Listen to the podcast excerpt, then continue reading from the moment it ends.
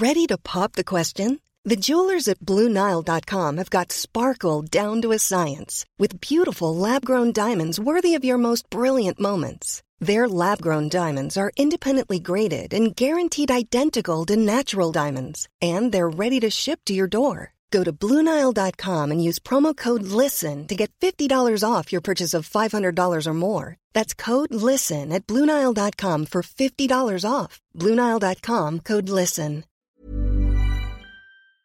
Podrás encontrar este mismo episodio entre los podcasts de Amazon Music. La inflación continúa moderándose de manera muy significativa en Estados Unidos. Durante el mes de noviembre los precios únicamente se incrementaron un 0,1% con respecto a octubre. ¿Hemos dejado ya atrás la pesadilla de la inflación y los tipos de interés van a empezar a bajar de nuevo? Veámoslo. Buenos datos de inflación en Estados Unidos. En el mes de noviembre los precios únicamente se incrementaron un 0,1% con respecto al mes anterior. No solo eso, en los últimos tres meses, es decir, en septiembre, octubre y noviembre, los precios únicamente acumulan una subida del 0,9%, de modo que si esta tasa de inflación trimestral se mantuviese constante durante los próximos meses hasta completar el año, la inflación anual sería del 3,6%, aún por encima del objetivo de inflación de la Reserva Federal a medio plazo, que es el 2%, pero en todo caso bastante cerca del mismo en relación con los niveles de inflación interanual actuales. Y es que en noviembre la inflación interanual, debido a todo lo que subieron los precios a comienzos de año, todavía se ubica en el 7,1%, pero parece ser que nos estamos orientando hacia futuras inflaciones más bajas, más moderadas que las actuales. Es decir, parece que estamos entrando en un periodo que técnicamente se conoce como desinflación.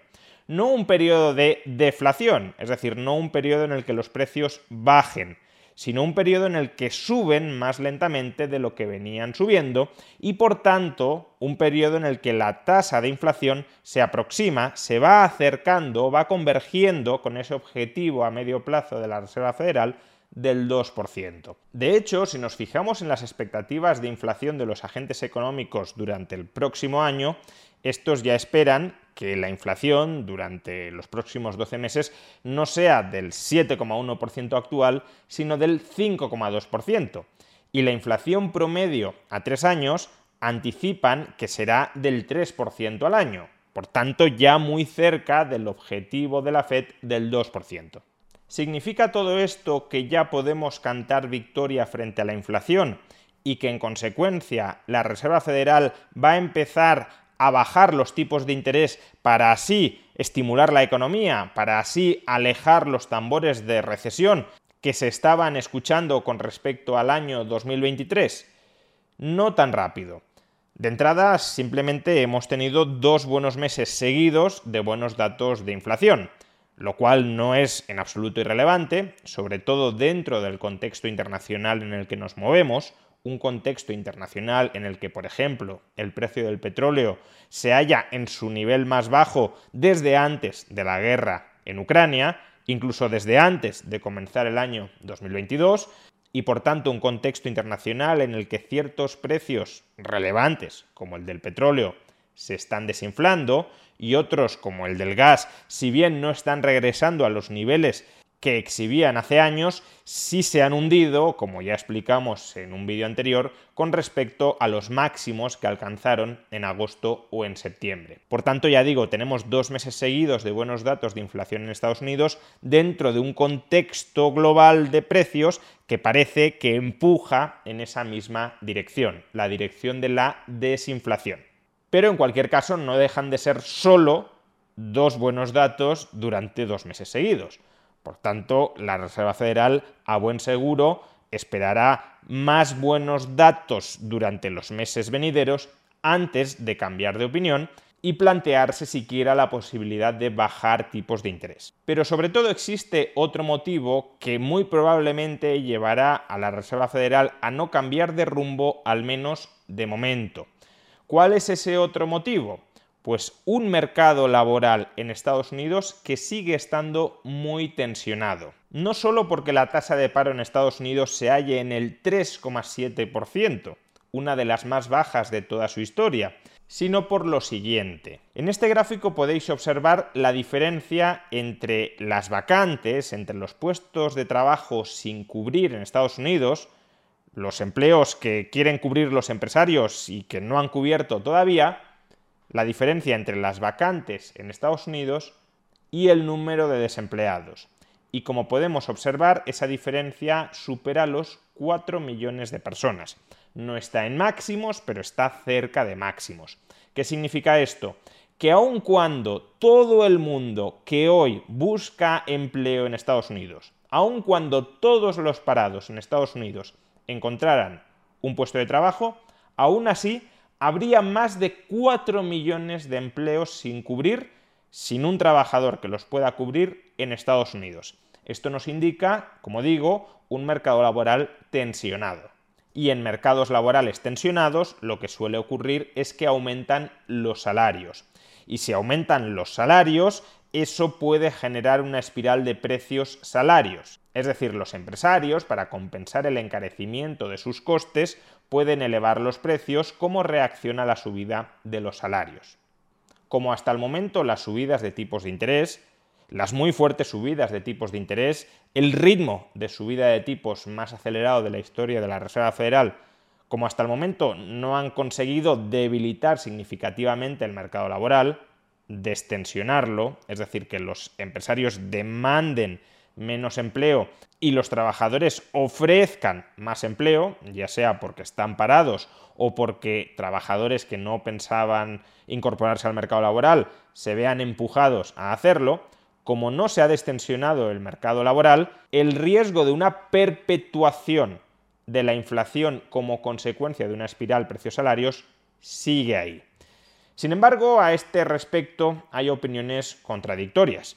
Algunos economistas argumentan que el mercado laboral estadounidense, aunque parezca tensionado, por lo que hemos visto antes, porque hay muchos más empresarios demandando trabajadores que trabajadores disponibles para incorporarse a esos empleos, aunque el mercado laboral parezca tensionado, argumentan estos economistas, en realidad no lo está porque hasta el momento los salarios, si bien están aumentando a tasas, atención, del 6,4%,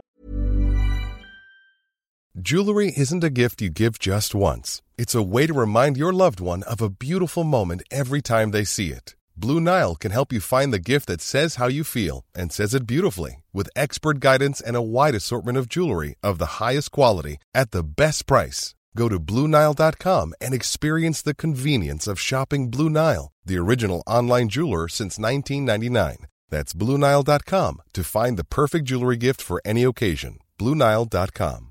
A lot can happen in three years, like a chatbot may be your new best friend. But what won't change? Needing health insurance. United Healthcare Tri Term Medical Plans, underwritten by Golden Rule Insurance Company, offer flexible, budget friendly coverage that lasts nearly three years in some states. Learn more at uh1.com. Many of us have those stubborn pounds that seem impossible to lose, no matter how good we eat or how hard we work out. My solution is PlushCare.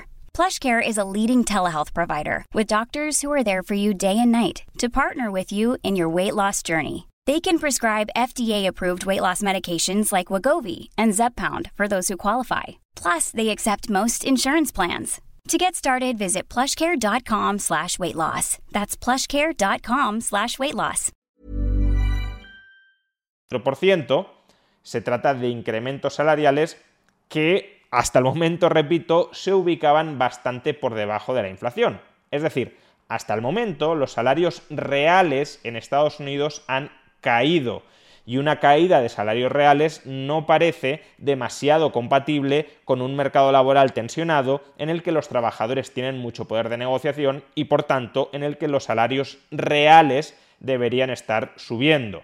Si los salarios reales hasta el momento no han subido, sino que han bajado, los precios, el IPC ha subido más que los salarios nominales, aun cuando los salarios nominales, repito, han subido a tasas superiores al 6%, esto lo que indicaría es que los datos del mercado laboral en realidad no reflejan la realidad del mercado laboral y este estaría mucho menos tensionado de lo que parecería a tenor exclusivamente de los datos. Según esta perspectiva, si la tasa de inflación baja desde el 7% actual en términos interanuales al 6, al 5, al 4 o al 3, los salarios nominales que se negocian en el mercado laboral también bajarán del actual 6,4% al 5,5%, al 4,5%, al 3,5% o al 2,5%, de manera que los salarios no se conviertan en un motor de inflación por sí mismos. Sin embargo, existe otra interpretación posible. Como he mencionado al principio del vídeo, en la actualidad, las expectativas de inflación por parte de los agentes económicos están en que a un año vista los precios se incrementarán un 5,2%.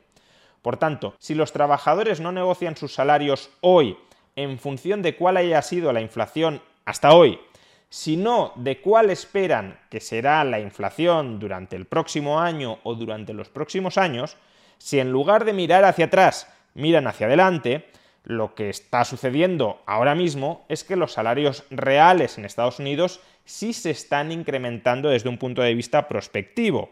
Se están incrementando hoy los salarios en un 6,4%, aun cuando los agentes económicos, los trabajadores entre ellos, esperan que durante el próximo año los precios solo aumenten un 5,2%. Es decir, durante el próximo año los trabajadores están logrando imponer un incremento de los salarios reales, una ganancia de su poder adquisitivo. Y si logran imponer ese incremento de los salarios reales a los empresarios, es porque el mercado laboral está tensionado y por tanto los trabajadores tienen poder de negociación. Si hay muchos empresarios peleándose por pocos trabajadores, los empresarios que necesiten más urgentemente esos trabajadores tendrán que elevar los salarios reales para conseguir atraerlos. Si este proceso fuera consecuencia de la acumulación de capital derivada del propio ahorro de los agentes económicos, sería un proceso maravilloso, no un proceso ni mucho menos a evitar. Ahora bien, si este proceso es el resultado de un recalentamiento de la economía